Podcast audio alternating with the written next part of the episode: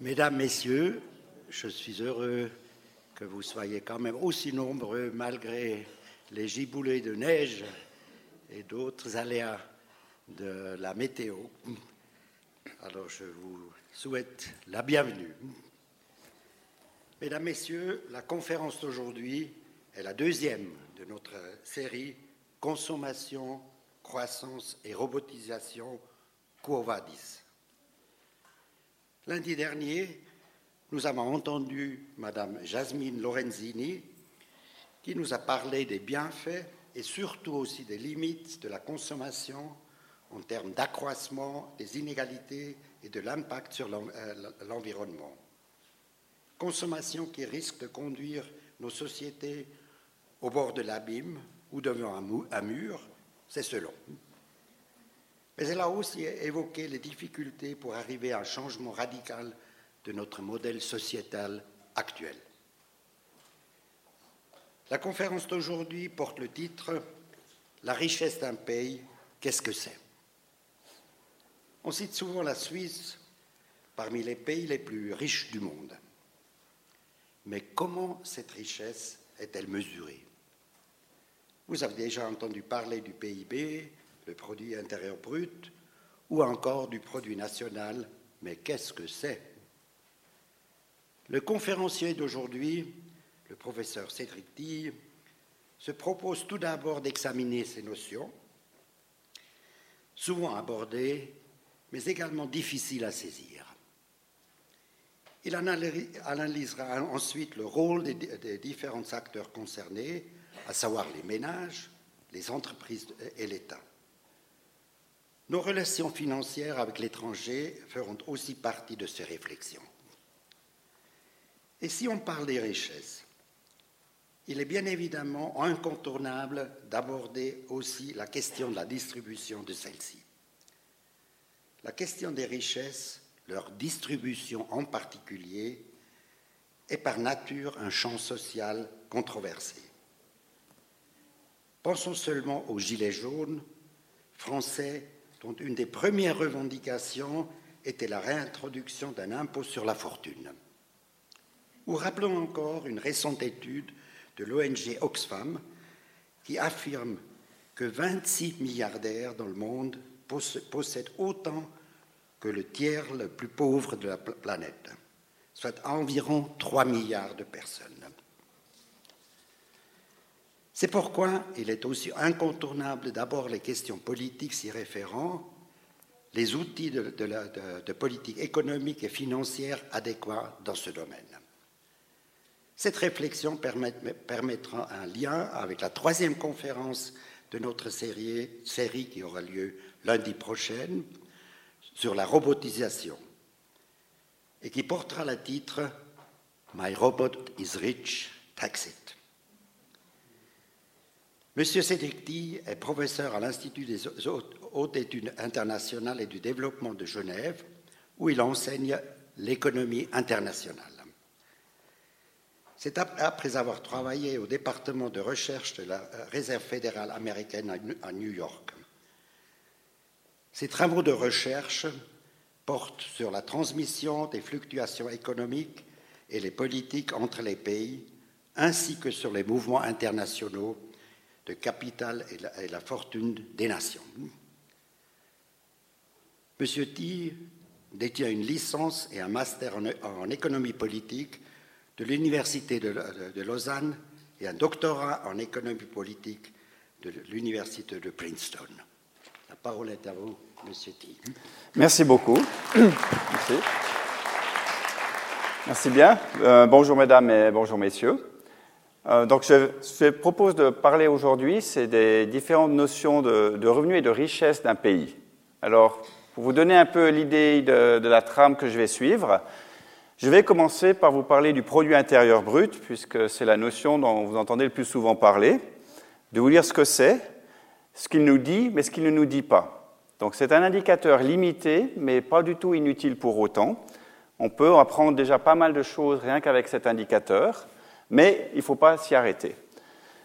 Le produit intérieur brut représente un revenu. Après, le revenu, c'est bien, mais on peut se poser la question de la richesse des ménages. Et là, il y a des données qui existe et qui nous donne la valeur des avoirs et des dettes des différents acteurs en Suisse. Et donc ce sera le deuxième point de mon intervention, vous dire où est-ce qu'en est la Suisse et surtout les différents acteurs, les ménages, les collectivités publiques et les entreprises.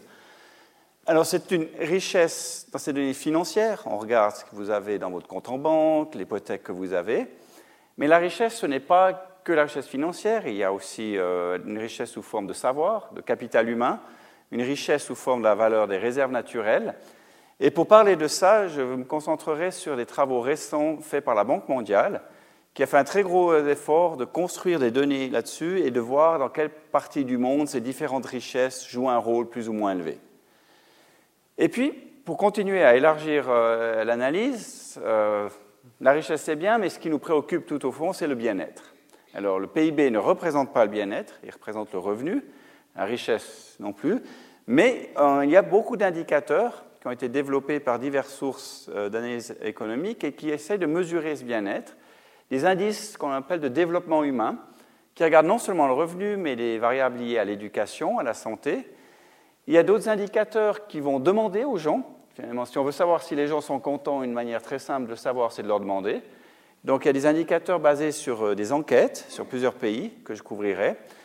Et puis euh, il y a aussi des indicateurs qui permettent un classement assez fin euh, et qui en fait sont disponibles en ligne. Donc c'est quelque chose, si vous voulez creuser, vous pouvez très bien aller sur ces sites je vous indiquerai les adresses, et, construire votre propre indicateur. Ça se fait avec quelques clics de manière assez facile. Alors voilà le, plan de discussion. Alors commençons par le PIB. Qu'est-ce que c'est ce produit intérieur brut? C'est ce qu'une économie produit durant un laps de temps donné. Laps de temps en général, on considère une année ou un trimestre. Si vous pensez à un ménage, c'est l'équivalent de votre revenu sur le mois. C'est simplement cette notion-là en termes d'un pays. Il y a deux valeurs dont, on va beaucoup parler dans, les articles. Il y a premièrement ce qu'on mesure le PIB nominal, c'est-à-dire quelle est la valeur en francs de ce qu'on a produit. Pour vous donner une idée, en Suisse, euh, c'est à peu près 690 milliards de francs par an que produit l'économie suisse.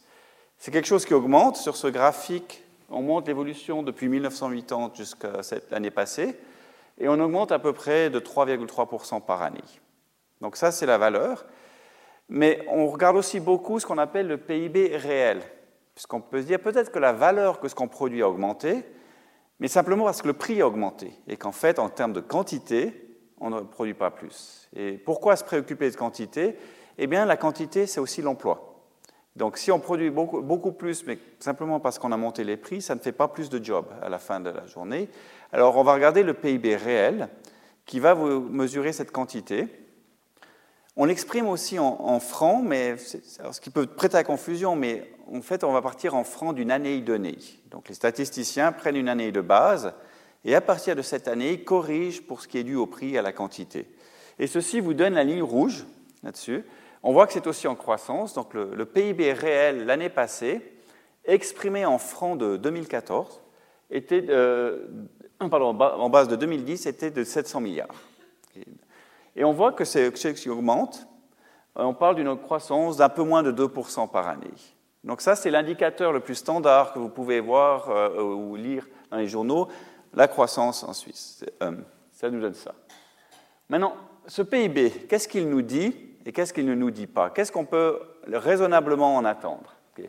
Alors c'est quelque chose qui est égal au revenu d'un ménage. Ce revenu peut provenir d'un salaire, si vous avez un compte de placement, des intérêts que ça génère. Si vous avez une, entreprise en votre nom propre aussi, le, profit de cette entreprise. Mais il n'inclut que des activités qui donnent lieu à des transactions. Donc pour que quelque chose rentre dans le PIB, il faut qu'il y ait un paiement. Euh, l'activité domestique n'est pas incluse. Si je passe l'aspirateur, ça ne rentre pas dans le PIB. Si j'embauche quelqu'un pour le faire et que je le paye, ça rentre dans le PIB. Donc c'est une mesure euh, qui n'est pas toute l'activité, mais seulement l'activité marchande, qui en fait rend les choses délicates entre pays, puisque vous avez dans certains pays des secteurs informels qui ne vont pas être euh, mesurés. Euh, donc il faut toujours prendre ça avec certaines précautions. Il indique le revenu, mais pas le bien-être. Il dit l'argent ne fait pas le bonheur, bon, ça aide quand même pas mal, mais euh, le PIB ne va pas vous dire si vous êtes heureux. En fait, vous pouvez très bien avoir, si on fait le parallèle avec une personne, avoir un revenu très élevé, Mais si vous n'êtes jamais à la maison le, euh, week-end et vous ne faites que travailler, est-ce que vous êtes plus heureux au final? Ça se discute. Donc, il en va un peu de même d'un pays, un pays qui, travaille beaucoup. Est-ce que c'est un pays où il fait nécessairement bon vivre? Comment on va le voir après Pas forcément. Euh, aussi, il indique le revenu pour l'ensemble du pays. C'est une valeur moyenne, si vous voulez. On dit l'ensemble des Suisses ont produit 700 milliards. Le PIB en soi ne va rien vous dire sur les inégalités. Est-ce que ces milliards ont été produits par un, un restreint de personnes? Est-ce que c'est quelque chose qui est reçu de manière assez générale, ça, ce n'est pas cette statistique qui va vous le dire. Donc ce n'est pas une mesure d'inégalité. Alors, certes, il est imparfait, mais il n'est pas à jeter loin de là. Et donc, ce que j'aimerais vous dire dans les slides suivants, c'est qu'est-ce qu'on peut déjà en lire? En étant conscient des limites de cette mesure, qu'est-ce qu'on peut quand même en tirer? Alors, on peut, l'avantage du PIB, c'est qu'on peut le décomposer de différentes manières pour répondre à différentes questions. Euh, et toutes ces décompositions, en fait, sont disponibles très facilement. En Suisse, c'est le site du SECO. Vous pouvez aller dessus, télécharger les fichiers Excel, faire toutes sortes de manipulations, et c'est très, facile à faire. Première chose qu'il dit, mais quels secteurs produisent Donc on vous dit, bon voilà, la Suisse a produit 700 milliards, est-ce que c'est dû à la pharmacie, aux industries manufacturières autres, aux services? Alors, pour vous donner, je ne vais pas vous faire toute la liste, mais pour vous donner un ordre de grandeur, les industries de manufacturière en Suisse, donc pharmacie, machine, horlogerie, c'est à peu près 19%. Les activités de commerce, commerce de gros, commerce de détail, donc euh, la COP, la Migros, Denner, etc., font à peu près 15%. Les activités de santé et d'activité sociale sont 8%. Et puis, un chiffre que j'aime toujours bien donner, Suisse, pays de banquier, pas vraiment, l'intermédiation financière ne représente que 5% du PIB. C'est plus élevé que dans d'autres pays, donc oui, on est plus banquier que dans d'autres pays, mais quand on pense à la Suisse et les banques, ce n'est pas le pétrole et l'Arabie saoudite. Les, proportions sont complètement différentes, donc ce n'est pas un secteur qui est si grand que ça au final. Ça, c'est la première question à laquelle euh, on peut répondre, qui en fait est là derrière. Après, on peut se demander, mais qu'est-ce qu'on fait de cet argent? Ça, c'est la décomposition, en fait, on parle le plus souvent dans les médias. On a produit, alors qu'est-ce qu'on fait? On peut le consommer, les ménages peuvent le consommer, ça fait à peu près 55% du PIB. On peut l'investir, les entreprises peuvent construire des nouvelles euh, usines, on peut construire des maisons, on peut acheter des machines, ça représente à peu près un quart du PIB. Et puis on peut le vendre à d'autres personnes, les exportations. Alors vous avez sans doute souvent entendu l'expression que la Suisse gagne un franc sur deux à l'étranger. C'est exactement ce que ce chiffre vous montre. Les exportations à l'étranger, c'est 50% du PIB. On parle des exportations. Il ne faut pas oublier qu'on importe aussi beaucoup. Donc quand vous faites la différence entre les deux, ce qui vous donne en fait l'excédent d'exportation, c'est à peu près 10% du PIB, ce qui est une valeur assez élevée en comparaison internationale. Il y a peu de pays qui font un tel excédent année après année. Euh, après, ça soulève la question de est-ce que cet excédent est une bonne idée, mais c'est quelque chose dont on pourra discuter plus tard. Et puis la dernière décomposition du PIB, c'est donc c'est les activités marchandes. Les entreprises produisent, mais elles payent leurs salariés, elles payent euh, le revenu du capital, les profits. Donc on peut aussi dire, dans la production, qui c'est qui est payé pour produire Eh bien en Suisse, euh, à peu près 60% du PIB part sous forme de salaire. Donc la masse salariale est de 60%. Vous avez les profits, les bénéfices des entreprises. Euh, après amortissement, c'est à peu près 18%. Et puis, ce qui reste, c'est des amortissements, des choses un peu techniques, je ne veux pas rentrer là-dedans. Donc le, PIB peut nous dire où, va cet argent. Euh, il peut aussi nous dire combien chaque personne touche en moyenne. Donc on peut le comparer à la taille de la population pour avoir une première idée un peu du niveau de vie. Parce que si on produit beaucoup mais qu'on est, on est beaucoup de gens, ce n'est pas clair qu'on vit bien. Par contre, un pays qui produit un peu moins mais qui a la moitié de la population euh, va être en meilleure situation. Alors pour illustrer un peu tout ça, le premier graphique que j'ai ici, regarde la question de qui c'est qui est payé dans cette production. Donc, c'est euh, des chiffres, c'est court, on part de 1990 jusqu'à l'année passée. Le graphique de gauche vous montre quelle est la part qui va au salaire. Et le graphique de droite, la part qui va au profit. Alors, petite chose qu'on sait assez mal en Suisse, c'est qu'en fait, la part des salaires est très élevée en comparaison historique. On est à peu près maintenant à 59%, alors qu'en moyenne, on se balade plutôt autour des 57%. Ça peut surprendre. On n'a pas vraiment l'impression d'avoir eu des fortes hausses de salaire ces dernières années. Donc comment se fait-il que la part des salaires soit aussi haute? Bien, on parle bien de la part de l'ensemble du PIB. Donc les salaires n'ont pas forcément augmenté fortement, Par contre, les profits ont beaucoup souffert de la récession globale et de la force du franc. C'est ce que vous voyez dans la, figure de, droite. La part des profits au PIB, qui est actuellement un peu plus de, à 18%, ben, d'habitude, elle est plus proche des 20%. Donc, en fait, la Suisse est un pays qui a réussi dans, les dix dernières années à bien tirer son épingle du jeu. On a connu des, croissances beaucoup plus fortes que nos voisins européens, mais on est un pays dans une situation. C'est comme une entreprise qui a réussi à maintenir son volume d'activité en baissant les prix puis en acceptant que ses marges en souffrent. Et c'est ce que vous voyez là. Le, profit par rapport au PIB est assez bas ces temps-ci. Et bien sûr, si, euh, la, marge, descend, ben, mécaniquement, la part qui est payée aux autres facteurs va monter. C'est pour ça que les salaires ont l'air d'être si grands. Donc la Suisse est un pays qui actuellement connaît une part des salaires au PIB qui est forte en croissance historique. Et ce qui est très intéressant dans ce graphique, c'est qu'on ne voit aucune tendance à la baisse.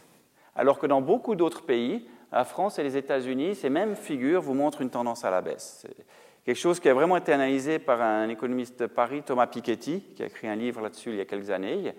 Euh, et là, donc la Suisse fait un peu figure d'exception euh, sur ce plan-là. Une autre question que le PIB peut nous expliquer, c'est si on regarde par personne. Et ça, c'est un premier indicateur du niveau de vie. Alors, on peut le faire de nouveau en termes nominaux et réels je l'ai dit, et c'est ce que ces graphiques-là vous montrent, donc en partant de 1980. En termes nominal, donc le PIB suisse par personne, c'est à peu près 82 000 francs. La Suisse produit pour à peu près 82 000 francs par personne, euh, et ça a augmenté ça de 2,5% par année depuis 1980. Euh, si on regarde en termes réels, donc plutôt les quantités, on est euh, à 83 000 francs. Alors là, on parle de francs de 2010, pas de francs actuels, et ceci augmente d'à peu près 1% par an. Ce qui est très frappant dans le cas de la Suisse, euh, ce qui est à mon, sens un problème majeur de notre pays et dont je suis surpris qu'on parle très peu, c'est qu'il ne se passe plus rien depuis 10 ans. Si vous regardez la courbe rouge, elle monte depuis 1980 jusqu'à 2007-2008, et depuis c'est plat. Qu'est-ce qui se passe? C'est qu'en fait, alors on a de la croissance, oui, parce que la population augmente. Mais si on regarde euh, le, PIB par habitant, il y a très peu de croissance. Et si on va fouiller un peu plus fort là derrière, ce qu'on voit, c'est que la productivité de l'économie suisse stagne depuis 10 ans. La, Suisse n'est pas un pays qui a jamais connu des fortes croissances productivité, euh, définitivement pas comme des pays émergents, mais même d'autres pays industrialisés ont connu des situations plus fortes. La Suisse n'a jamais été première de classe sur ce plan-là, mais ça s'est aggravé depuis 10 ans.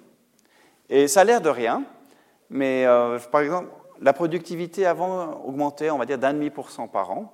Ça n'a pas l'air grand-chose. Et depuis, c'est zéro depuis 10 ans.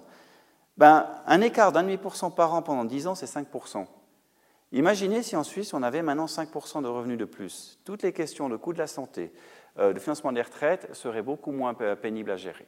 Donc ça a l'air de rien, mais en fait, c'est quelque chose d'assez important. Pourquoi? Ça reste un peu un mystère. Euh, c'est très varié par secteur. On n'a pas vraiment la réponse de pourquoi la Suisse a connu ce gros ralentissement de productivité. Un autre euh, concept que vous avez pu entendre parler, c'est ce qu'on appelle le revenu national. Alors, juste pour faire le parallèle avec le PIB, ce n'est pas le PIB, mais presque. La différence, c'est que le, produit intérieur brut, pourquoi intérieur? Euh, Eh bien, ça veut dire qu'on regardait la production d'entités qui sont situées en Suisse. Vous avez une usine en Suisse, elle fait partie du produit intérieur brut. Mais cette usine peut très bien être finalement propriété d'un groupe français. Et au même titre, on peut avoir une, usine en France qui est propriété de Nestlé, par exemple. C'est aussi le cas pour les travailleurs. On a les frontaliers. Ce sont des gens qui produisent en Suisse, mais ne sont pas euh, résidents de Suisse. Ils sont résidents extérieurs. Et donc, il faut corriger pour ces aspects pour obtenir ce qu'on appelle un revenu national. Donc, le revenu gagné par des entités de nationalité suisse, qu'elles opèrent en Suisse ou à l'étranger. Euh, pour la plupart des pays, ça ne change quasiment rien. La Suisse, comme petit pays, ça joue un rôle plus important. Donc le PIB, qui est de 690 milliards, euh, si on regarde le solde de travail, donc on regarde ce que les Suisses qui travaillent à l'étranger gagnent, n'y a pas beaucoup, et on enlève ce que les frontaliers gagnent essentiellement, on arrive à une différence de 24 milliards. Mais après, la Suisse a aussi beaucoup d'actifs financiers à l'étranger. Les, les multinationales suisses ont des avoirs. Euh, les fonds de pension suisses ont des investissements hors nos frontières qui génèrent des revenus et faut, donc il faut prendre ça en compte.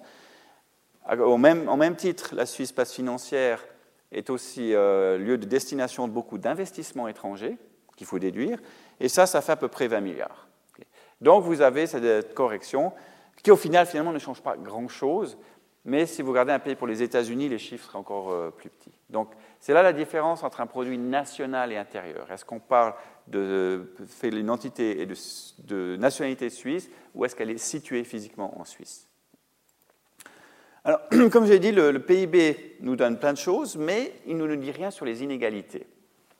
Et ceci est un gros problème qui a donné lieu à beaucoup de travaux de recherche ces dernières années.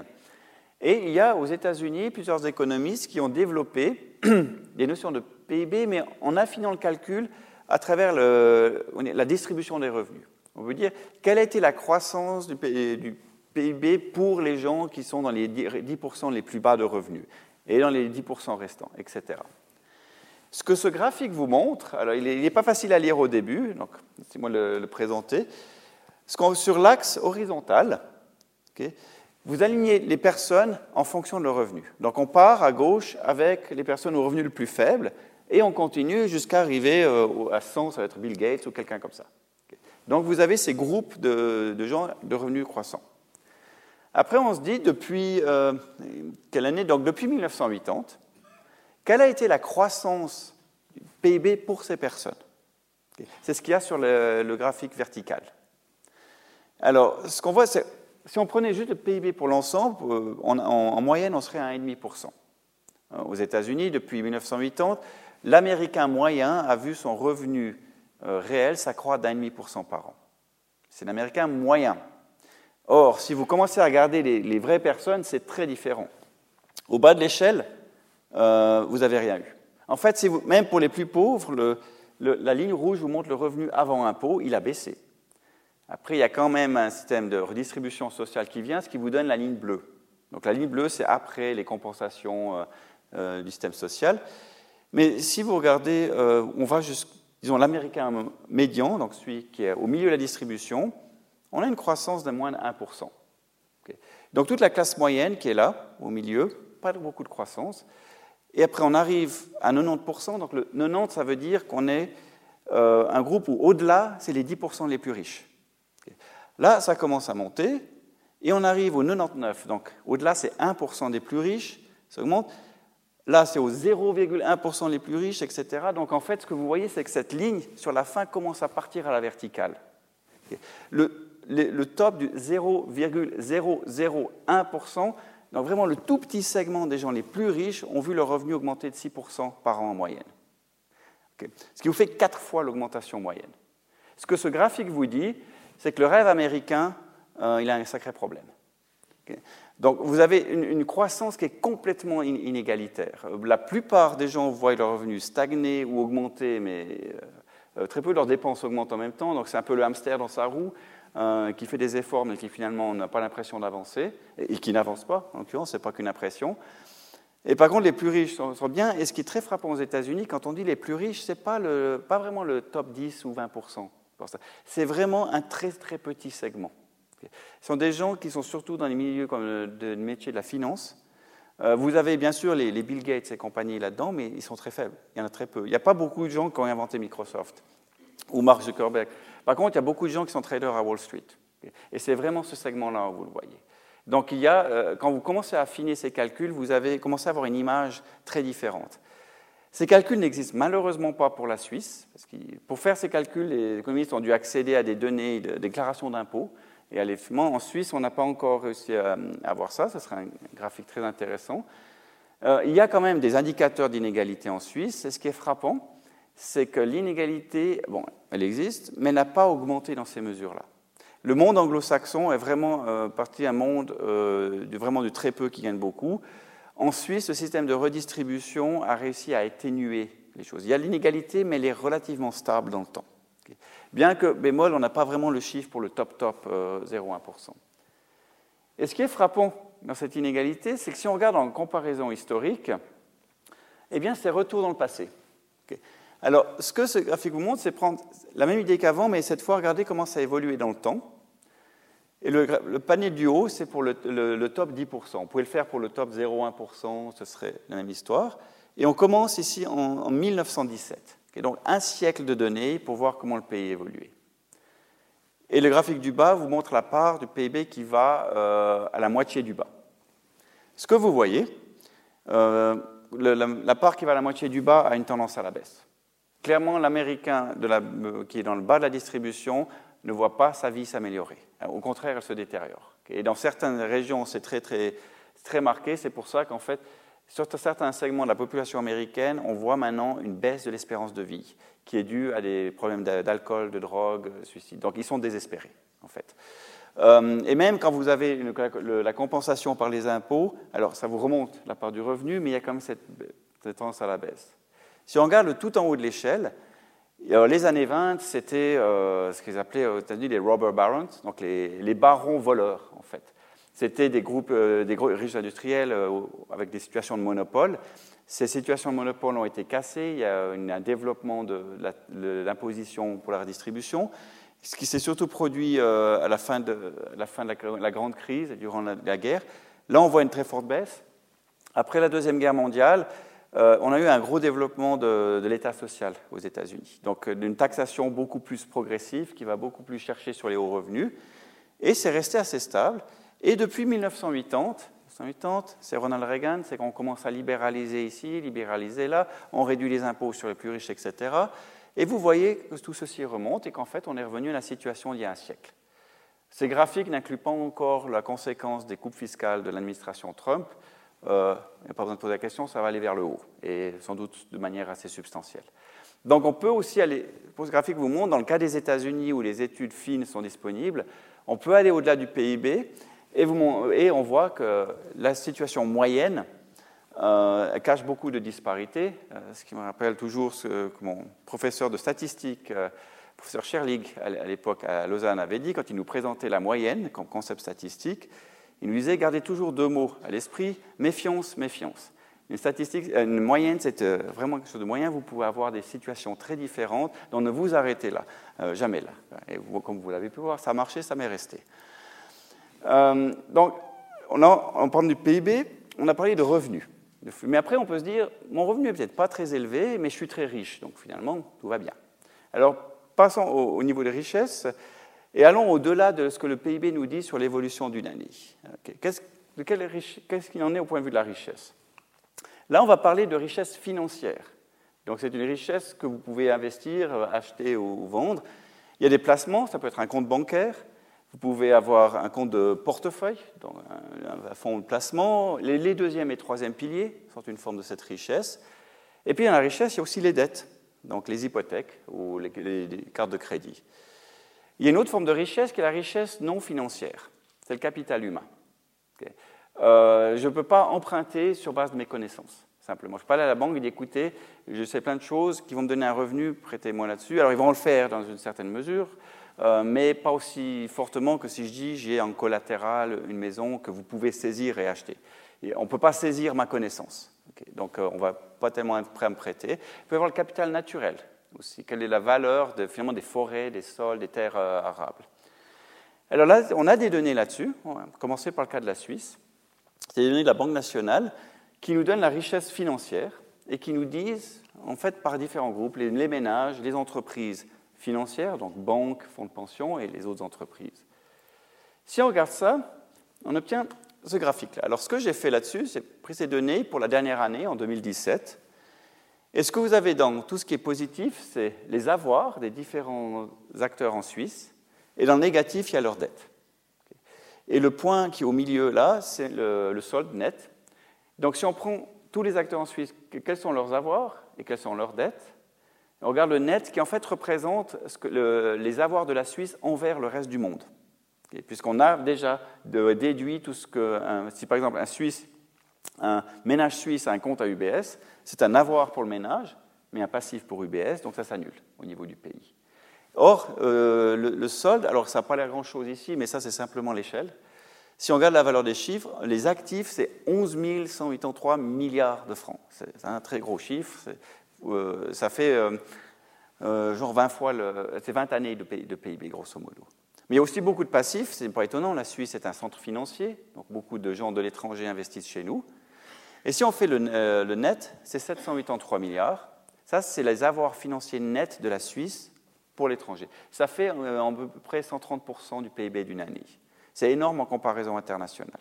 Donc la Suisse est un pays euh, qui a des avoirs assez marqués. De quoi consistent ces avoirs? Alors si on regarde euh, ce qui est en jaune, c'est numéraire et dépôt, compte bancaire par exemple. Beaucoup de rouge qui sont des prêts bancaires ou bien des obligations.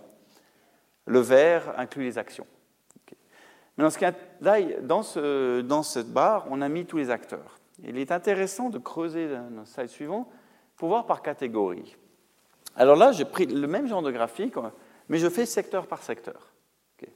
Le premier secteur qui représente la plus grosse fraction, c'est sans surprise les, entreprises financières. Banques, fonds de pension, puisque c'est eux qui sont en fait les intermédiaires. Si je prête à une entreprise, ce que je fais, je ne prête pas directement à l'entreprise, je vais prêter à la banque qui, elle, après, va prêter à l'entreprise. Donc la banque est un peu la plaque tournante dans cette histoire, ce qui explique pourquoi elles ont beaucoup d'actifs et de passifs. Euh, quels sont les actifs? Bon, des, comptes, beaucoup de, crédits, sans surprise, on parle pas mal de banques, ce qui est en rouge. Des placements d'actions, parce que ceci inclut aussi les, fonds de placement, les fonds de pension. Au passif, surtout du jaune, c'est-à-dire des comptes et dépôts, ben, ce sont nos comptes à nous auprès des banques. Si on regarde les entreprises non financières, donc les entreprises du monde réel, si on veut, euh, on voit que euh, leurs passifs sont beaucoup faits d'actions et de crédits.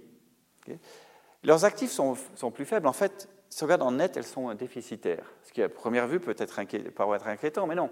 Nous parlons d'entreprises non financières. Donc, quand une entreprise investit et construit une usine, l'usine est un actif physique, ce n'est pas un actif financier. Donc, elle n'apparaît pas ici. Donc, ça ne veut pas dire que les entreprises suisses sont au bord de la faillite, pas du tout. Euh, simplement, en termes purement financiers, elles sont déficitaires et c'est normal, puisque leur job, ce n'est pas d'être dans la finance, c'est de lever des fonds pour faire euh, leur corps de métier. Euh, si on regarde les collectivités publiques, cantons, confédérations, communes, alors elles ont de la dette, on le sait, euh, la, confédération de la dette, et cantons aussi. Pour certains, c'est inquiétant. Pour l'ensemble du pays, non, nous sommes un pays très peu endetté en comparaison internationale. Et puis, chose qu'on sait beaucoup moins, c'est qu'en net, les collectivités publiques sont en fait créancières. C'est surprenant. Quels sont leurs actifs? Alors, il y a quel crédit? Il y a surtout du vert, des actions. Quelles actions? Eh bien, la Confédération a des participations dans la Poste, euh, dans Swisscom, dans RUAG. Ce sont des actifs financiers. Et une fois que vous prenez tout ça en compte, ça fait beaucoup. Et en fait, les collectivités publiques dans leur ensemble en Suisse sont créancières nettes. Elles ne sont pas du tout déficitaires. Donc c'est important, quand on parle des finances publiques, de ne pas se limiter au fait que les collectivités publiques ont de la dette. Elles en ont, mais premièrement, pas tant que ça. Et deuxièmement, elles ont aussi des actifs. C'est quelque chose qu'on a tendance à oublier dans le débat. Et qu'en est-il des ménages? Alors c'est ce qui est tout au bout. Donc il y a des, euh, passifs qui sont essentiellement du crédit, c'est euh, de l'hypothèque en fait. Après les actifs, bon, il y a les comptes en banque, ce qui est en jaune. Beaucoup de bleu clair qui représentent les caisses de pension, ce sont les deuxième et troisième piliers. Et ce qui est intéressant, si on regarde juste le sol financier des ménages suisses, ils sont excédentaires d'à peu près 1700 euh, milliards. Donc, malgré les hypothèques, les Suisses sont très endettés hypothèques et, sous forme d'hypothèques, mais ils ont aussi pas mal d'avoirs financiers. Et puis, pour les ménages, ces données incluent aussi l'immobilier. C'est la, grande barre gris clair que j'ai mis en haut. C'est le seul secteur pour lequel on l'a. Et là, ce qu'on voit, l'hypothèque, ben, elle est là pour financer une maison. Donc, on prend ça en compte. Et quand on regarde la valeur nette en prenant en compte de l'immobilier, on est beaucoup plus élevé. Donc les ménages suisses sont assez riches. Dans ce nouveau, c'est quelque chose qui vous donne dans l'ensemble. Euh, il y a aussi des problèmes d'inégalité là-dedans. Mais on a déjà, avec ces données, en allant là du PIB, on peut savoir qui détient quelle forme d'avoir sur qui. On peut avoir une bonne image de la richesse, mais là vraiment de la richesse financière. Alors après, on peut se dire, certes, euh, et puis là, on peut voir comment elle évolue dans le temps. Euh, je vais passer déjà au suivant. Donc, ce qu'on voit, c'est que la fortune nette des ménages est assez stable. Donc j'ai mis là l'évolution en, mettant en pourcentage du PIB, qu'on puisse un peu avoir une échelle comparable. Ces lignes sont en fait assez stables. Euh, et si on regarde par exemple le total qui représente quel est l'avoir financier de la Suisse dans son ensemble sur le reste du monde, on se balade toujours entre 100 et 150 du PIB. Ce qui à première vue, euh, lieu a l'air d'être super euh, positif. On se dit on est un pays riche. On a l'équivalent d'une année et demie de revenus en placement. Oui, mais rappelez-vous ce que vous ai dit quand on regardait le PIB. Je disais, on a un pays qui fait des excédents commerciaux. Mais un excédent commercial, c'est quoi? C'est que je vends plus aux Allemands, par exemple, que j'achète. Eh bien, si je vends aux Allemands, ils me doivent quelque chose. Donc, quand je fais un excédent commercial, comme une entreprise qui vend plus qu'elle achète, j'obtiens une créance. Donc, on a un flux chaque année d'à peu près 10% du PIB de nouvelles créances sur le reste du monde. On épargne beaucoup. Mais si on épargne beaucoup, comment se fait-il que notre richesse n'augmente pas? Parce que la ligne noire, elle est très plate. Eh bien, on a un problème qui est à franc fort. Et on peut faire le calcul de dire, mais pourquoi, malgré le fait qu'on épargne, cette ligne noire n'augmente pas C'est qu'on épargne beaucoup en monnaie étrangère, et puis le franc se renforce et ça fait une perte. On a fait un travail avec un collègue, la BNS, il y a quelques mois, pour décortiquer tout ça, et ça fait des montants quand même assez substantiels. Et si on regarde sur les, autres catégories, on voit que tout est assez stable. La fortune des ménages, elle a tendance à augmenter. Celle des entreprises non financières, la ligne du bas, plutôt tendance à baisser. Elles prennent avantage des taux d'intérêt très bas pour euh, augmenter leurs investissements. Et donc elles empruntent, mais n'oubliez pas qu'on ne voit pas dans ces chiffres la valeur des machines qu'elles achètent et des constructions qu'elles font. ça ne veut pas dire qu'elles sont en train de partir dans une situation financière dangereuse. Alors si on va au-delà de la richesse financière, euh, la richesse n'est pas que sous forme d'argent euh, plaçable. Il y a d'abord du capital physique, le capital produit, les machines, les usines, euh, la valeur du logement, donc des biens. Il y a un capital naturel dans les pays. La valeur des matières qui sont premières encore en sous-sol. En Suisse, il n'y en a pas tellement, mais pensez à des pays en Afrique ou dans le Moyen-Orient. Il y a un actif qui est là. La valeur des terres agricoles, la valeur des forêts et des pâturages.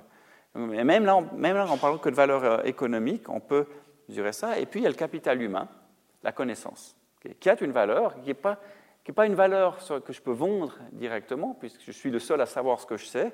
Euh, donc, si je prends un emprunt et je dis je ne paye plus, vous ne pouvez pas venir dans mon cerveau et savoir ce, ce que je savais. Euh, par contre, vous pourriez venir saisir ma maison. Alors, la Banque mondiale a fait tout un calcul, elle fait ça tous les cinq ans pour l'ensemble des pays d'essayer d'estimer cette valeur. C'est un rapport assez intéressant. Euh, elle fait par pays, par groupe de pays. Donc on a l'OCDE, donc l'Organisation de coopération et de développement économique, qui sont en fait les pays les plus riches de la planète. la Suisse en fait partie. Vous avez un, un, groupe de pays avancés, mais hors OCDE. Ce sont des pays, par exemple, comme la Hongrie, qui sont quand même assez avancés, pas au même niveau que l'OCDE, mais pas loin derrière. Vous avez après des pays qui ont un, revenu, ce qu'on appelle moyen haut, donc c'est un groupe moyen, mais sur le haut du groupe, vous pouvez avoir la Roumanie là-dedans. Après, il y a les pays qui sont plutôt moyen bas, comme l'Ukraine. Puis il y a les pays qui ont un revenu très très bas, ben, par exemple le Mozambique. Donc la Banque mondiale découpe un peu le, monde en ces différentes catégories de pays. Pour chaque pays, euh, elle fait tous les calculs et en fait, euh, tout ça est disponible sur Internet. Vous pouvez aller sur le site de la Banque mondiale, sélectionner un pays et ça vous donne tout plein d'indicateurs. On ne va pas le, faire, mais je l'ai fait pour vous. Donc, faut plutôt, j'ai lu le résumé.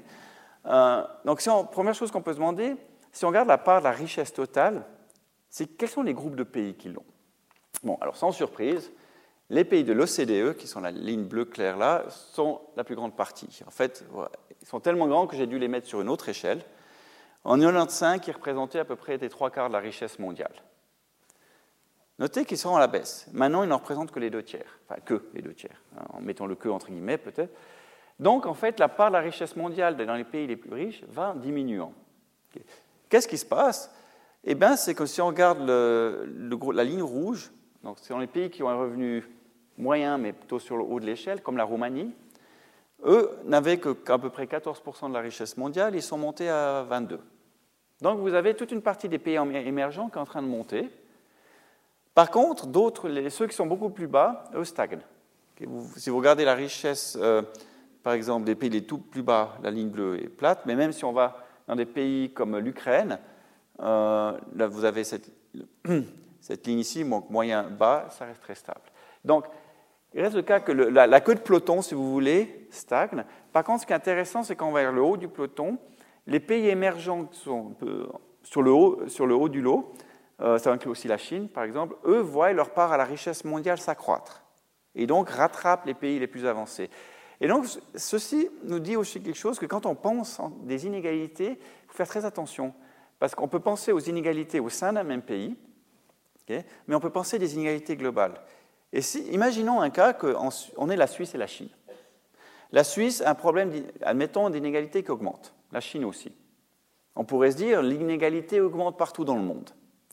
Mais dans le même temps, la Chine rattrape la Suisse en termes de revenus de vie. Donc si vous comparez les Suisses et les Chinois dans leur ensemble, vous aviez un groupe qui était bien en avance et un groupe très en arrière. Ces deux groupes tendent à se rapprocher. Alors peut-être qu'au sein même de chaque groupe, les choses vont s'écarter, mais si vous regardez l'ensemble, l'inégalité diminue. Pourquoi? Parce que les Chinois voient leur niveau de vie augmenter. Et donc c'est très difficile quand on fait des comparaisons d'inégalité globalement. Il faut faire bien attention de distinguer est-ce qu'on parle au sein d'un même pays ou on parle globalement où il y a une grosse composante en fait de rattrapage de certains pays, ce qui peut vous changer la donne complètement. Alors, quelle est la... donc on voit cette part de richesse, on peut se demander maintenant, comme on a des, mesures de différents types de richesse, alors c'est quoi la richesse?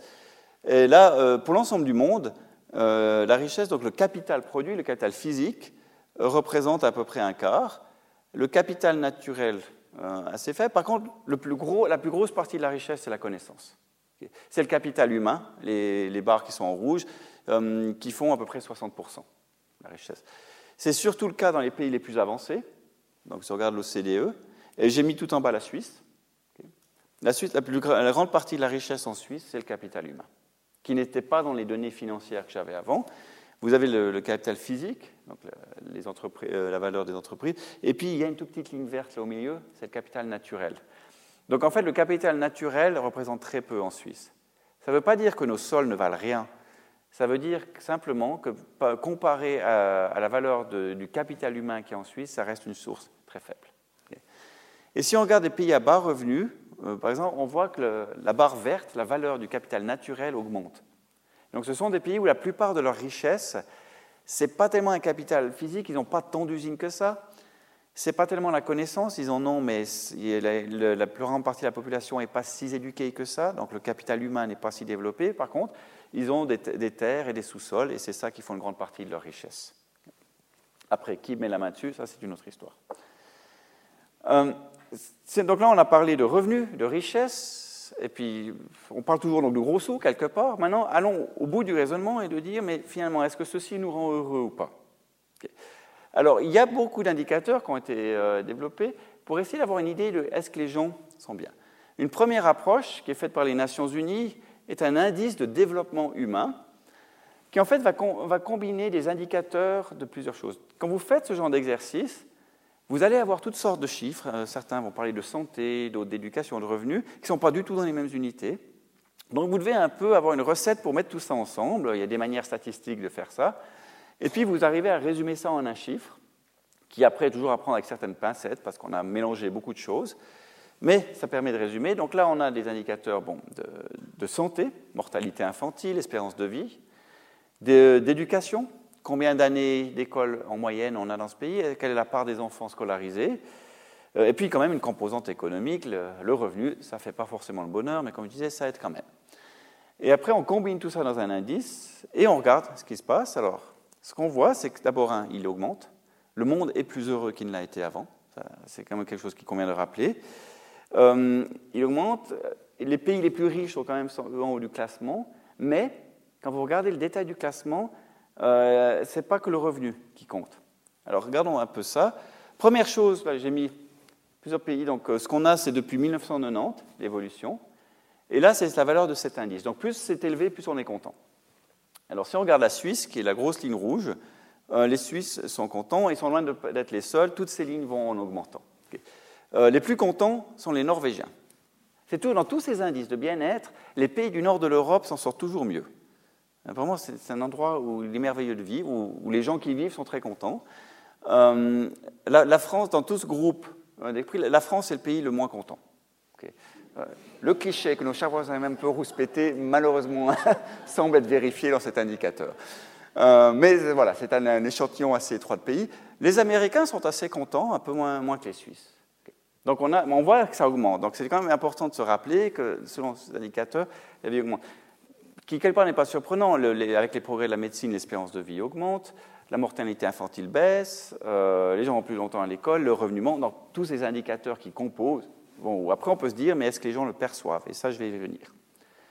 Si on fait le classement des pays, donc là, on a cet indicateur, le pays le plus heureux du monde, là-dedans, c'est la Norvège. Euh, la Suisse est seconde, donc il y en a presque point comme nous. Euh, il y a quand même les Norvégiens qui apparemment s'en sortent mieux. Et puis après, bon, sans surprise, vous descendez, c'est des pays avancés.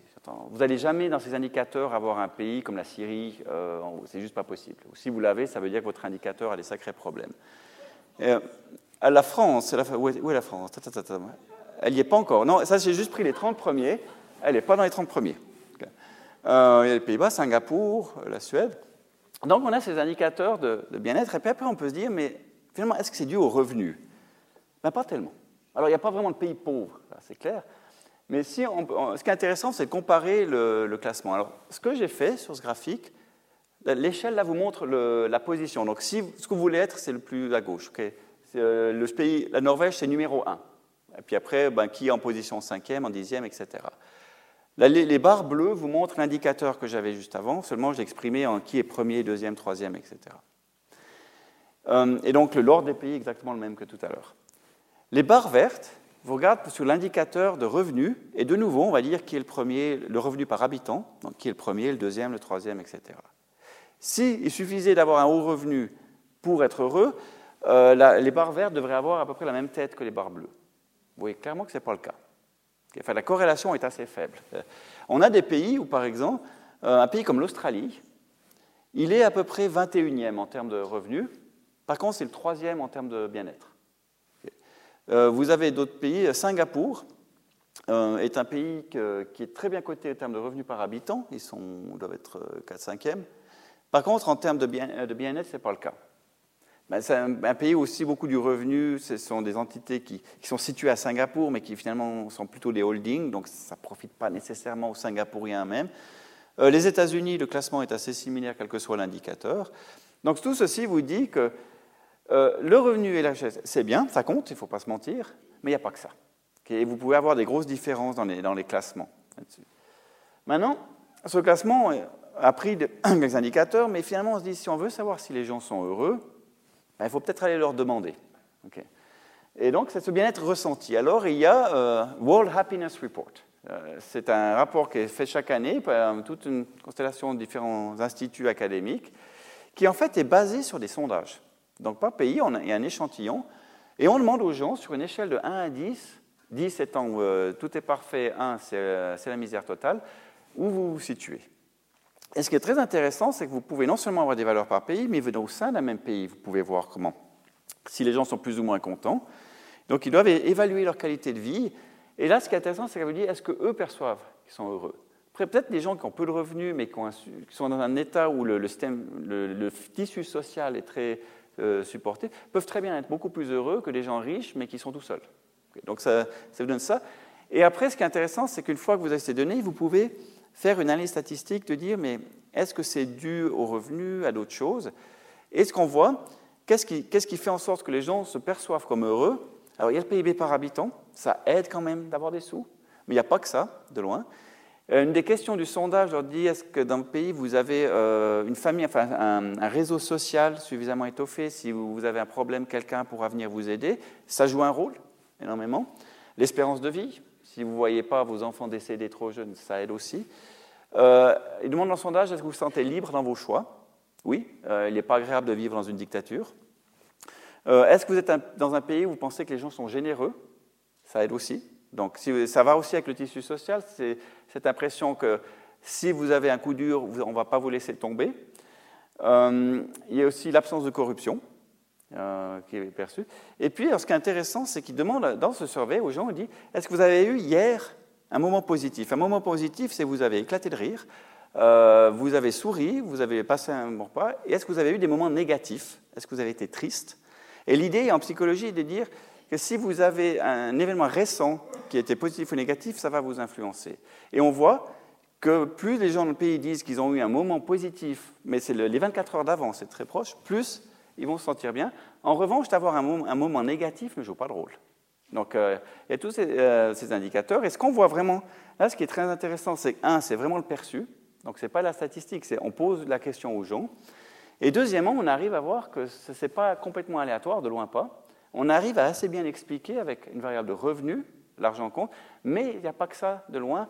Le fait d'être dans un, dans environnement où vous avez un, un, réseau social qui vous supporte, que ce soit la famille ou les voisins, vous vous sentez libre de faire vos choix, que, votre vie n'est pas dictée par une autorité politique, vous aide à vous sentir plus heureux. Et donc, si on fait le, classement, alors il y a toutes sortes de tables, les différentes couleurs vous disent qu'est-ce qu'on peut attribuer à quoi. Je ne vais peut-être pas rentrer là-dedans euh, en détail. Mais si on dit alors, où est-ce qu'on est le plus heureux, où est-ce que les gens se sentent le plus heureux? Les Finlandais. Ensuite, il y a les Norvégiens, les Danois les Islandais. Toute l'Europe du Nord. Et après, il y a les Suisses. on est en cinquième position. Donc, les Suisses se sentent heureux, euh, sans sondage. Et de nouveau, on a le, fait que c'est vraiment les pays nordiques où c'est le plus. Et ce sont des pays quand même qui sont beaucoup, qui sont beaucoup plus, euh, le sens du collectif est beaucoup plus marqué. C'est des pays où vous avez une présence plus forte de l'État, mais où c'est considéré plus normal que si vous gagnez bien, il y aura une redistribution. Donc il y a, il y a un filet social, euh, pas forcément étatique, mais aussi, qui est beaucoup plus marqué. Et ça joue un rôle dans la perception du bonheur dans ces pays. Après, un dernier indice que j'ai regardé, c'est un indice de l'OCDE, qui va regarder que sur les pays les plus riches. Alors ça fait très fleuri comme graphique, c'est présenté comme ça sur le site internet. Ce qu'ils font, c'est qu'ils prennent toutes sortes de critères. Il y a des critères qui touchent au logement, à l'emploi, au revenu, puisque c'est des pays où les données sont assez fines, et qui pondèrent ça, et qui vous sortent un indice. Alors ce qui est sympathique avec le CDE, c'est que vous allez sur le site et vous cherchez ah, c'est quoi l'indice, ils ne vous le disent pas. Ils disent écoutez, si vous voulez donner un poids égal à toutes ces considérations, voilà ce qui sort. Mais ce n'est pas ce qu'on pousse. Donc c'est un premier pas. Là, on voit que la Suisse est assez élevée dans cet indice. Alors, c'est quoi ces différentes fleurs? C'est qu'il y a plusieurs euh, types d'indicateurs, et puis chacun, chaque couleur correspond à un indicateur, et ils ont mis ça comme ça pour que vous ayez une idée de la taille. Je ne suis pas sûr que ce soit très réussi, honnêtement. Euh, ça, fait ça fait très touffu. Mais ce qu'ils vous disent, c'est, OK, si vous mettez le même poids sur tous les indicateurs, vous avez ça. Mais vous pouvez très bien cliquer et dire, moi je pense que le logement c'est plus important, ou le revenu, et ils vous refont toute la qualification. Donc vous pouvez vraiment construire votre propre indicateur euh, là-dedans et vous faire une idée. Alors si on regarde la Suisse, alors je suis désolé, euh, là l'écran ne joue pas, je vous assure qu'il y a beaucoup plus de barres que ça. C'est qu'en fait, on a, ils ont toute une palette d'indicateurs et au sein de chaque indicateur, ils vont vous dire qu'est-ce que vous êtes le pays qui est en tête, le deuxième, le troisième, etc. Donc ce qu'on voudrait, alors là il y a quatre panneaux et le mieux c'est d'être le plus à droite possible. Alors si on regarde la Suisse, euh, qu'est-ce, qui, est très positif? C'est au niveau revenu et emploi. On a un pays où, malgré les défauts des statistiques, il y a peu de chômage euh, et le revenu est assez bien. Donc en position du revenu, on est le deuxième et en emploi le deuxième. Par contre, il y a des choses où c'est moins bien. Le logement, par exemple, où on est à peu près au tiers de la distribution. Et, ce qui est bien, c'est que vous prenez une catégorie, vous ouvrez ça et vous donne vraiment toutes les, tailles. Pourquoi le logement? Est-ce que c'est le fait que les logements sont trop petits, mal situés, chers? En Suisse, c'est qu'ils sont chers, ça surprend personne. Donc euh, là, on, a plus à faire. Ce qui est très frappant aussi, c'est qu'il y a une catégorie équilibre travail-vie. Vous posez des questions, et là, on est à peu près au milieu de la distribution. Et quand on va creuser, qu'est-ce qu'on voit? C'est des questions d'horaire euh, très fort. Les Suisses travaillent beaucoup. Euh, si on regarde les heures travaillées par personne, on est vraiment sur le haut de la distribution. Et on entend souvent des histoires que les gens se sentent de plus en plus en burn-out, stressés. Ben, cet indicateur vous dit que ce n'est pas que des histoires. Euh, l'équilibre travail-vie est discutable. Euh, le, temps disponible pour les loisirs, euh, on n'est pas le pays le mieux loti pour ça. Et puis l'égalité hommes-femmes, les pays nordiques sont beaucoup plus avancés là-dessus. C'est quelque chose qui joue un rôle. Donc vous avez là, vous pouvez vraiment aller dans des indicateurs très fins. Alors, pour résumer tout ça, qu'est-ce qu'on peut en prendre On est parti du PIB, donc quelque chose d'étroit, et puis on a élargi. Le PIB, c'est très spécifique, ça vous parle du revenu. Euh, mais alors spécifique, ce n'est pas inutile, de loin pas. C'est vraiment un indicateur que vous avez régulièrement. Ça vous permet de vous savoir quelle est la part qui va au travail plutôt qu'au capital, combien on a en moyenne par personne. Ça ne résume pas le bien-être, mais ça y contribue. Les, les, études qui regardent les indices de bien-être vous disent quand même que le revenu joue un rôle, ce qui n'est pas surprenant. Euh, et ça peut être étendu pour commencer euh, avec des travaux sur la distribution, qui sont surtout développés aux États-Unis, mais euh, la recherche avance aussi en Europe. Au-delà du revenu, on peut avoir des indicateurs de richesse, pas seulement financière, ça se développe aussi, et puis tout au bout du raisonnement le plus large, la, question de fond, c'est les indicateurs de bien-être. Est-ce qu'on est, riche finalement de vivre bien, ou est-ce qu'on est juste riche financièrement? Euh, ces indicateurs vont vous combiner différentes mesures, pas que le revenu. On peut aussi demander aux gens. Et ce qu'il faut retenir de ça, je dirais deux choses. La première, c'est que le, le revenu n'est pas tout, mais ça contribue beaucoup. Dans les hauts de ces indicateurs de bien-être, vous voyez que des pays riches. Euh, donc, euh, être dans un pays pauvre, même si vous pouvez avoir un réseau social qui est bien, c'est bien, mais ça ne va pas suffire. Deuxième mesure, et là, je trouve très bien ce que fait l'OCDE en laissant construire son propre indice, il faut faire toujours attention quand on fait un indicateur de bien-être. Il y a toujours ce risque euh, de dire je veux le chiffre, mais la mesure de bien-être, ça n'existe pas. Différentes personnes vont mettre des pondérations différentes sur d'autres aspects. Il y a des gens pour qui euh, avoir une belle voiture, c'est super important. Pour d'autres, non, c'est d'avoir des amis. Euh, c'est le cas au sein de pays, au sein de villes. Alors imaginez au sein, euh, au sein, du monde entier, vous avez des cultures très différentes, ça va être très différent. Donc il faut toujours faire attention quand on a ces indicateurs on liste les pays, c'est qu'on essaie un peu de mettre tout le monde sur la même métrique, et ça, il faut toujours faire assez attention. Il faut prendre dans les grandes lignes, après se dire, ah, on est deuxième, on est premier euh, c'est pas si important que ça. Donc ça conclut. Et sur le dernier slide, alors si vous creusez, donc je, crois que les, slides sont disponibles si ça vous intéresse. Il faut juste envoyer un mail. Et j'ai mis là tous les liens sur Internet, y compris euh, l'indicateur du mieux vivre de l'OCDE. Donc si ces questions vous intéressent et que vous voulez en savoir plus, euh, tout est là. Certains des documents sont en anglais, mais vous pouvez, parce que beaucoup de ces indicateurs, je vous en ai présenté un résumé, mais il y a beaucoup plus de, de richesse d'informations. Voilà, et je serais ravi de prendre vos questions. Merci.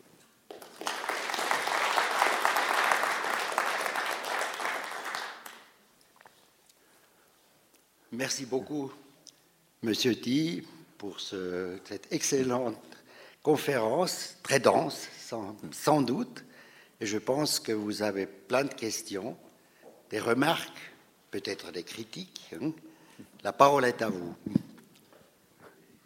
Alors moi j'ai une question euh, un petit peu particulière.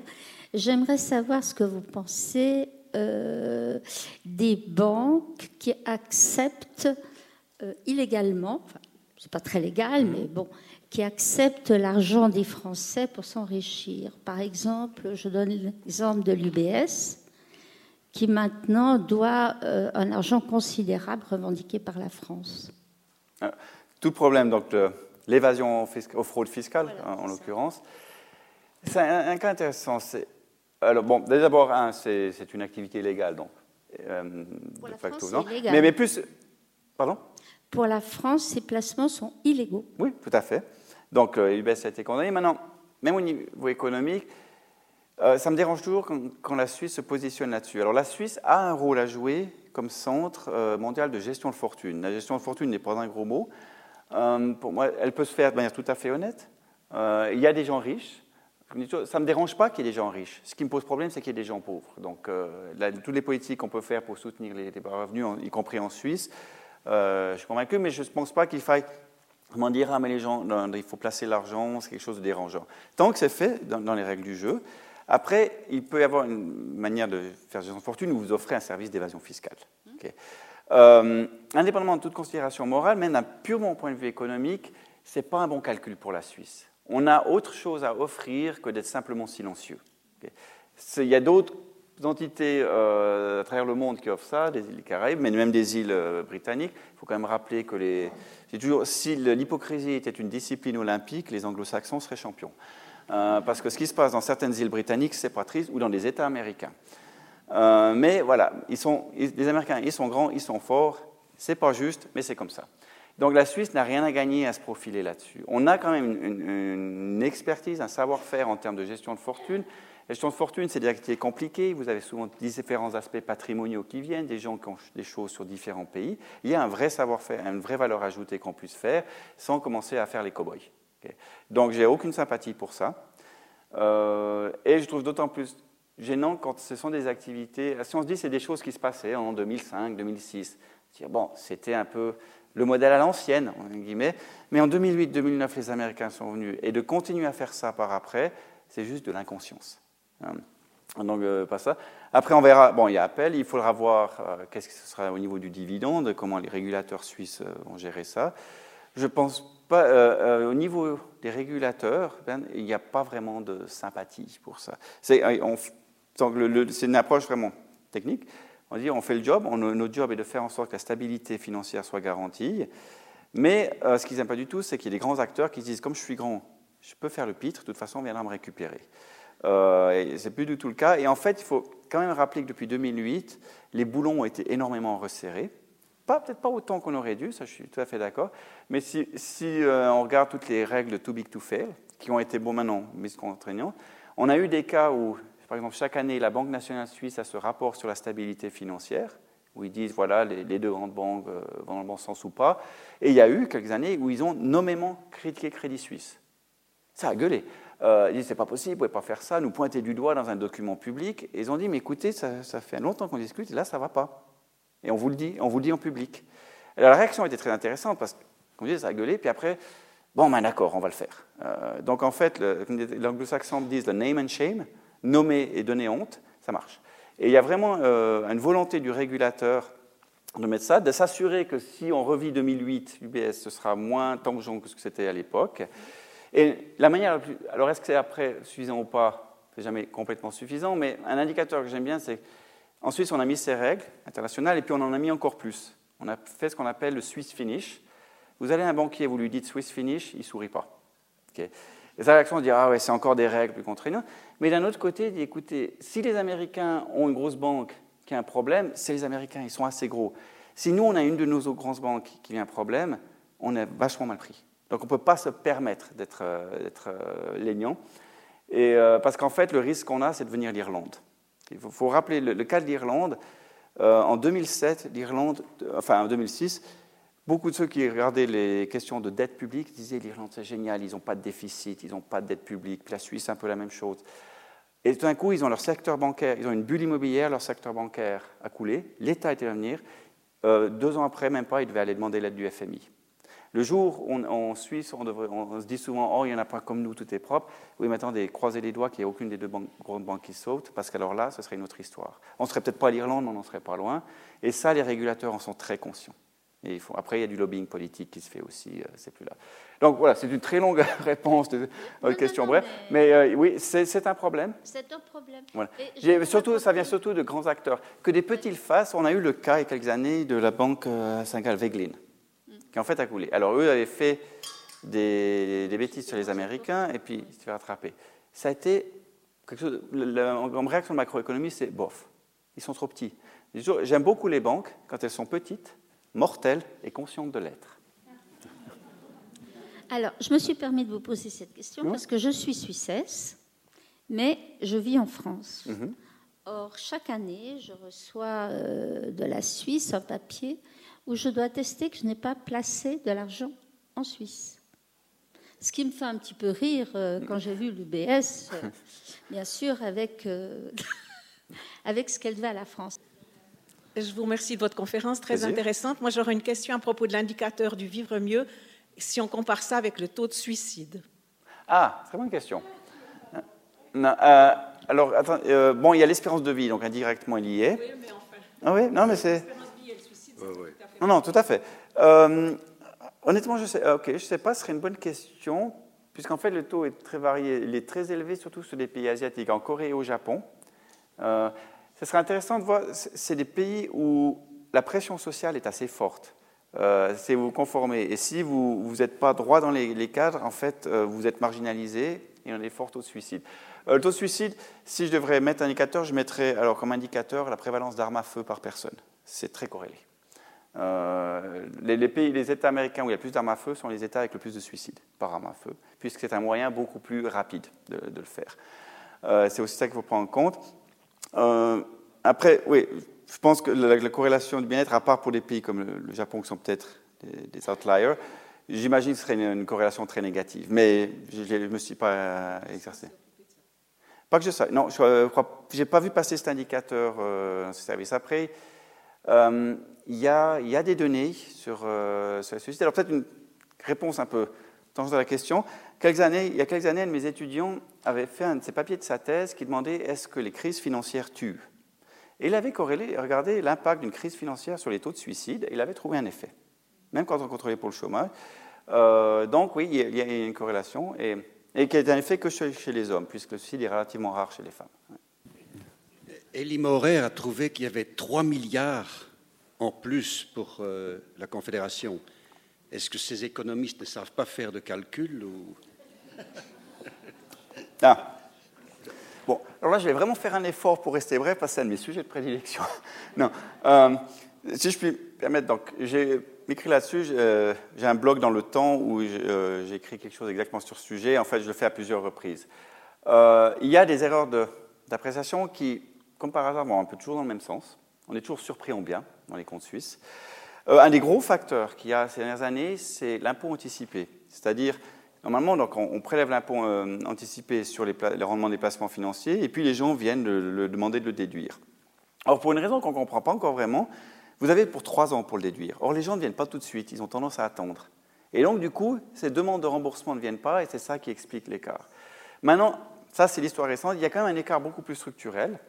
Une des raisons, c'est que quand les administrations fédérales ont tendance, si vous pensez que vous allez dépenser 1000, vous demandez un budget de 1050. Comme ça, vous avez un peu de marge. Euh, parce que si vous demandez 1000 puis il vous faut 1020, il faut redemander, et puis euh, voilà, il faut faire toute une paperasse, etc. Et donc vous demandez 1050, vous avez dépensé 1000, et chaque année, il dit Ah, quelle surprise, euh, on a ça. donc c'est ça qui explique les, erreurs de, budget. Après, qu'on fasse des erreurs de prévision, je veux bien, mais je m'attendrais à ce qu'en moyenne, elles soient de zéro. Or, ce n'est pas du tout le cas en Suisse. Il y, a, une sorte de biais conservateur qui en soi ne serait pas un problème. Le problème, c'est qu'une fois qu'on on se retrouve avec plus d'argent à la fin, Qu'est-ce qu'on fait en Suisse On rembourse la dette publique. La dette publique, on est le seul pays qui, depuis 10 ans, a littéralement remboursé une partie de sa dette. Euh, je ne dis pas qu'on la stabilise par rapport à l'économie, on paie, et on est à peu près à 100 milliards. La dette publique de la Confédération, c'est 15% du PIB. Il n'y a aucun pays qui est aussi bas. Et on, continue à rembourser alors que le taux d'intérêt, à 10 ans, le taux d'intérêt sur la dette publique, c'est moins 0,4%. Les gens payent la Confédération pour garder leurs sous. Dans un environnement pareil, rembourser la dette est une ineptie. Euh, et alors, bon, je ne pourrais pas faire toute une présentation sur pourquoi les taux sont bas, le besoin d'actifs sûrs, etc. Mais je pense qu'il y a un vrai problème en Suisse, parce que c'est un gaspillage de fonds publics. Le taux d'intérêt hypothécaire est très très bas. Oui. Les loyers n'ont jamais été aussi élevés. On ne peut pas corriger ça Alors, il y a une indexation des loyers par rapport aux taux, mais je crois qu'il faut qu'on la demande euh, en Suisse pour euh, avoir ça. Euh, cette indication a été mise dans la loi. Après, c'est tout délicat parce que enfin, vous pouvez très bien avoir une histoire où le taux d'intérêt n'a rien à voir avec le loyer. Si je pense, par exemple, à la valeur d'un appartement, mais admettons qu'on vit très longtemps, on sera toujours dans un appartement qui va vous donner un service de 1000 francs. La valeur d'être dans cet appartement, en prenant un chiffre, c'est 1000 francs par mois. Euh, si je dis quelle est la valeur, si je vais l'acheter aujourd'hui, quelle serait la valeur que je fais ben, Je vais prendre 1000 francs par mois et je vais évaluer ça avec un taux d'intérêt pour me donner un, chiffre aujourd'hui. Plus le taux d'intérêt va être bas, plus ce chiffre va être énorme. Même que les, 1000 francs, la valeur que ce que m'apporte réellement l'appartement ne joue pas. Donc le lien entre un loyer et un taux d'intérêt, vous avez une troisième variable qui est la valeur du bien. Et la valeur du bien va ce que vous en retirez, ce qui correspondrait au loyer, et du taux d'intérêt lui-même. Donc le, lien loyer-taux d'intérêt, il est dans la loi, mais économiquement, il n'est pas si, pas si clair que ça. Euh, et en plus, vous avez peut-être que le dire, le coût de produire un appartement, donc d'emprunter pour construire la maison est faible.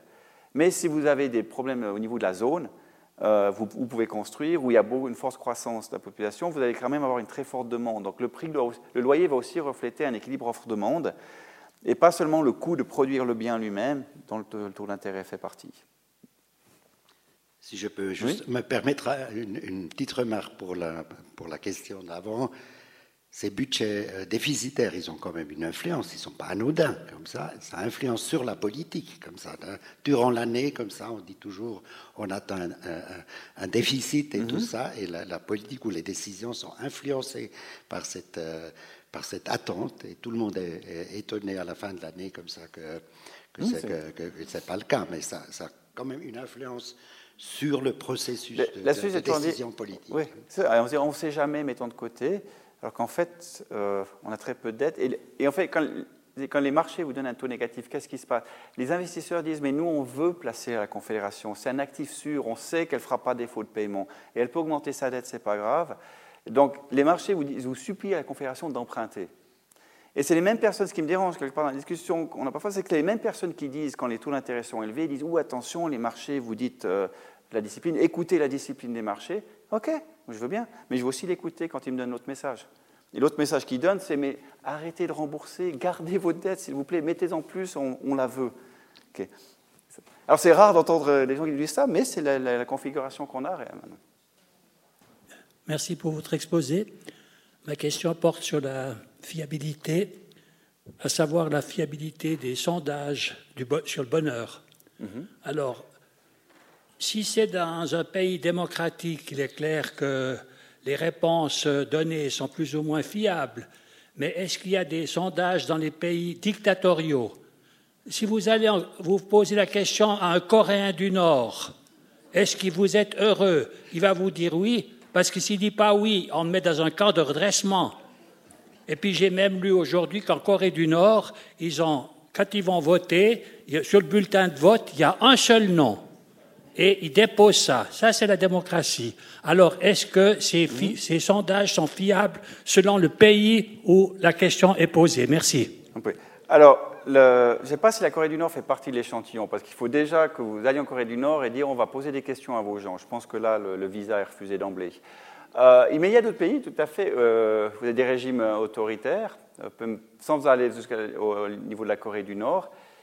Les sondages ont lieu dans certains. je ne sais pas exactement comment il est digère. Mais ce qui est intéressant, c'est que ces pays restent tout à fait en queue de peloton. Donc, le, ce qui nous dit que le sondage doit quand même être fait de manière assez correcte, parce que sinon, ils seraient tous dire c'est le, le, nirvana complet et il devrait être au-delà des Norvégiens. Merci, monsieur le professeur.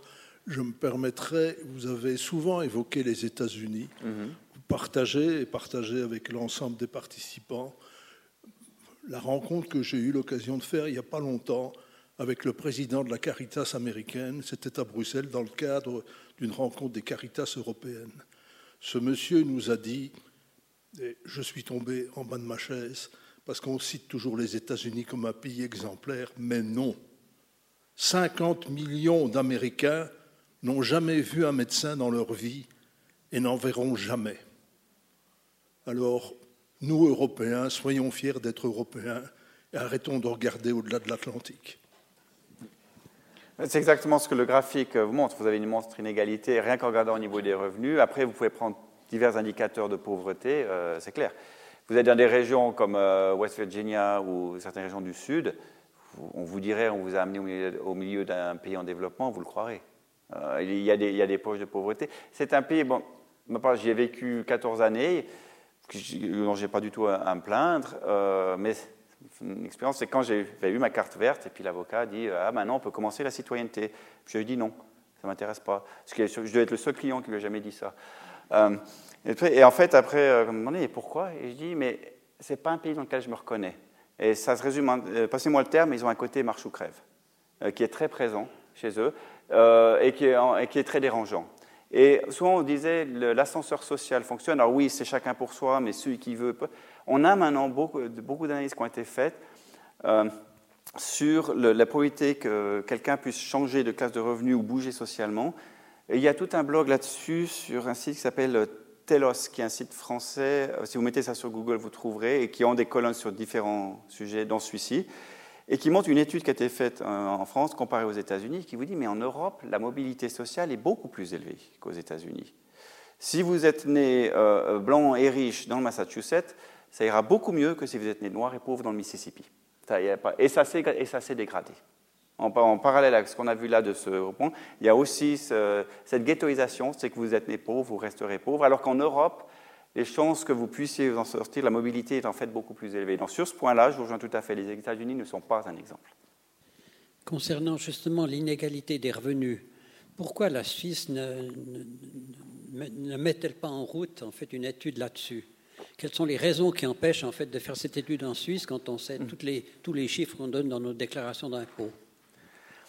Alors, il, faut, euh, il, faudrait d'abord que les chercheurs euh, approchent la Suisse. Après, souvent, quand on va demander les données, sur ce que vous demandez, c'est que c'est très réticent. On a tendance à protéger, les données. Après, pas toujours. J'ai quand même rendre à César ce qu'à César. Il y a plusieurs étudiants qui ont fait des projets avec des données très fines via l'Office fédéral de la statistique, euh, qui n'étaient pas sur cette question, sur d'autres, on a quand même une très bonne coopération. Donc il est possible que, ça, ça peut peut-être le fait que personne n'est allé demander et a voulu faire cette étude, ce serait intéressant d'avoir ces, chercheurs se pencher au cas suisse. Ce n'est pas a priori une raison politique. Euh, pas que je sache. Après, suivant le message qui va en sortir, ça risque de froisser certains, mais a priori, non. On a, quand même des, offices, euh, des offices statistiques qui sont professionnels. Et si on va demander euh, sur des données, par exemple, une de mes étudiantes fait tout un travail pour voir s'il y a un lien entre violence domestique et inégalité de revenus. Elle a eu à avoir elle, beaucoup de, données de, l'OFS où ils ont été tout à fait coopératifs pour combiner différentes bases de données. Peut-être juste encore comme, euh, information supplémentaire, pas directement sur, la mesure de l'inégalité, mais sur la mesure de la pauvreté. Le Conseil fédéral a décidé l'année passée de ne pas faire un monitoring régulier sur la pauvreté en Suisse. Donc c'est aussi une, décision politique. Ça c'est, comme on dirait aux États-Unis, don't get me started on that. je me branche là-dessus. Il y a une manière un peu de cacher la pauvreté en Suisse que je trouve euh, très, euh, très dérangeante. Et c'est, bon, voilà, je suis lancé, c'est trop tard. Et cette idée de dire quelque part, et on le voit quand on parle de prestations sociales, si vous êtes pauvre, si vous bénéficiez d'une aide, c'est votre faute, quelque part. On a cette impression-là que euh, vous avez fait quelque chose de faux, et ça, je trouve ça complètement révoltant.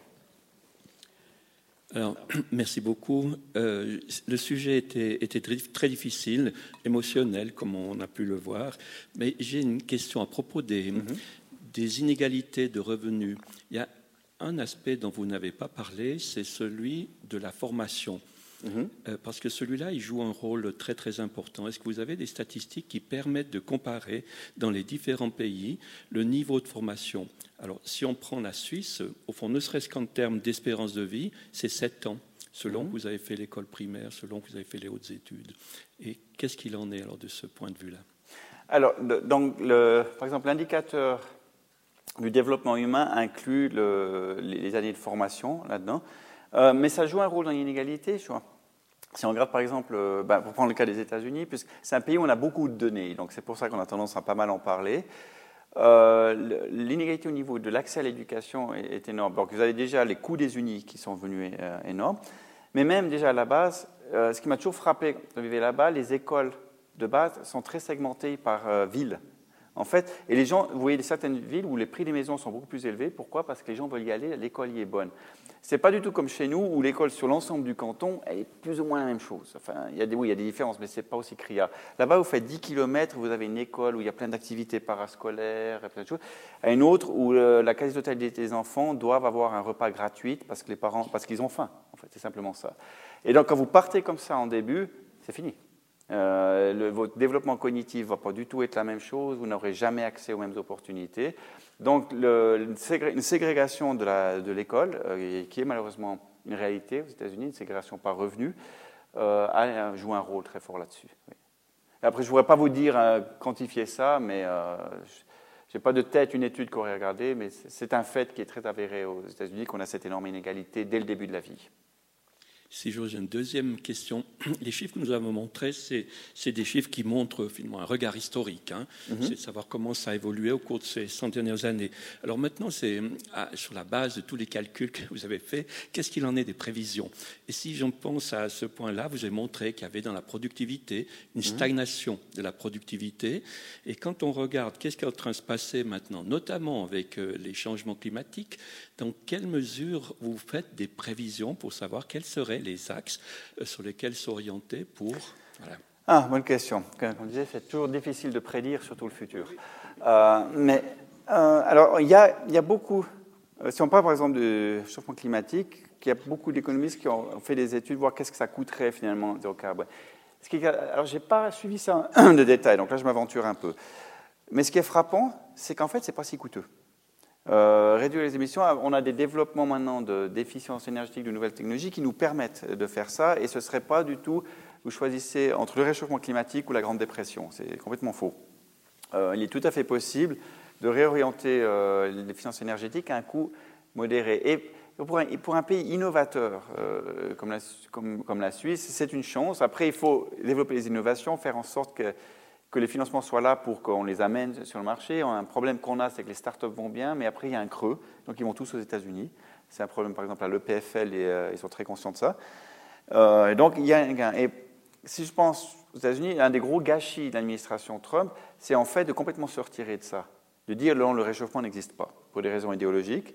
Alors qu'en fait, s'il y a un pays qui a la puissance industrielle, qui a la puissance d'innovation, qui devrait être à la frontière de tout ça, c'est bien eux. Euh, c'est comme si en 1905, ils s'étaient dit non, l'automobile, finalement, c'est juste une mode, on va pas se mettre là-dedans, on va, on va développer les attelages à chevaux. Et ils sont en train de rater le coche. Alors après, ce qui est toujours intéressant dans ce pays fédéral, c'est que les États, eux, sont beaucoup plus en avance. La Californie est beaucoup plus innovatrice et c'est aussi euh, un endroit où il y a beaucoup de, de, de hubs de développement technologique. Donc on peut espérer que les États vont rattraper les bêtises du gouvernement fédéral, ou que le gouvernement fédéral change relativement vite. Euh, mais ils sont en train de louper le coche, ça c'est clair. Alors qu'en fait, il, y aurait beaucoup de choses à faire. Les techniques sont là, les coûts de production du verre ont chuté énormément. Ce n'est pas toujours compétitif au niveau coût, mais la tendance, elle va clairement dans ce sens-là. Donc, on de ce côté, on peut être optimiste. Je ne pense pas qu'on a une fatalité d'avoir la planète qui se décompose ou d'être dans la misère. Le, tournant est gérable. Maintenant, il faut une vraie volonté de le faire. Encore une dernière question. Oui, c'est peut-être une question de conclusion, une question bête. Comment est-ce que vous définiriez la richesse? Ah, bonne question. Euh, ce qui me permet de dormir paisiblement la nuit? Versus la pauvreté, je veux dire, c'est des valeurs relatives. Alors, oui, donc statistiquement, on dit toujours que pauvre, c'est quelqu'un, euh, je peux le barème, qui est, je crois, deux tiers. alors, on prend le revenu médian, donc c'est le revenu, hein. il y a la moitié des personnes en dessous la moitié en dessus, et on prend, sauf erreur, les deux tiers de ça pour définir la pauvreté. Ça, c'est la définition statistique.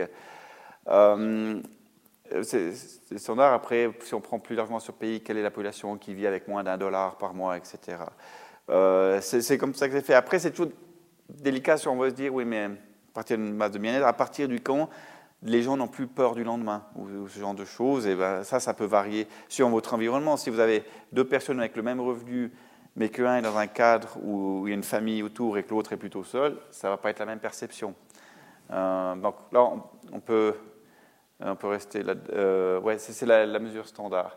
Peut-être une dernière observation, si on prend globalement, pour finir sur une note un peu optimiste, si on prend ces mesures de pauvreté euh, globale qu'on a, alors après, aucune n'est parfaite, mais la, pauvreté extrême, donc la pauvreté où on est au niveau de la, faim et ce genre de choses, n'a jamais été aussi faible dans le monde.